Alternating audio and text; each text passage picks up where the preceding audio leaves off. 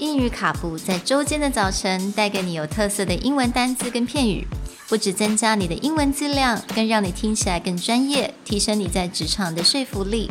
英语卡布早晨一杯知识加倍，English cappuccino, your morning cup of knowledge.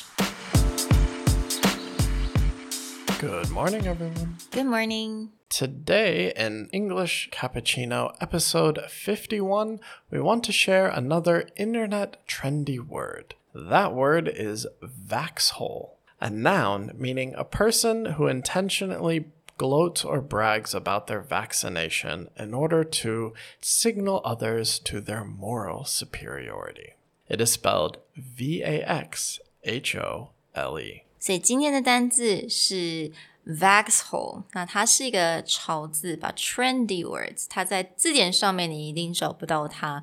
那它是一个名词，它是来形容人，就是一些很多人他可能已经接种了疫苗了，也是 COVID nineteen 的疫苗，那他刻意的在比如说在 Facebook 上面 po 照片啊，然后去吹嘘自己已经 fully vaccinated。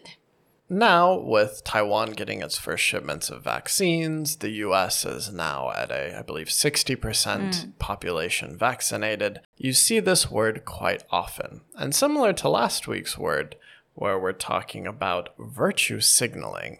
Some people have taken it upon themselves to go on social media not to share that they've done vaccination, but to show their vaccination makes them better than everyone else. Hmm.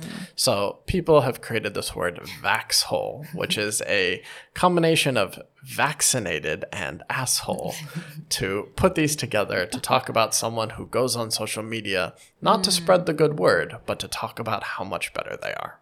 Yeah，那其实台湾可能会开始有这种接受接受这种疫苗了嘛，接种疫苗，所以有可能我们开始会看到一些 vaxhole out there on our Facebook。But you know, be nice and yeah, don't be that person.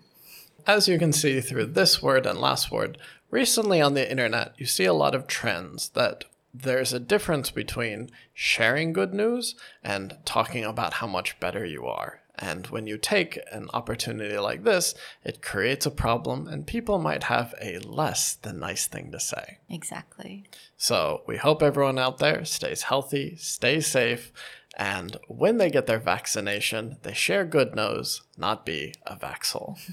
we'll talk to you guys later. Bye. Bye.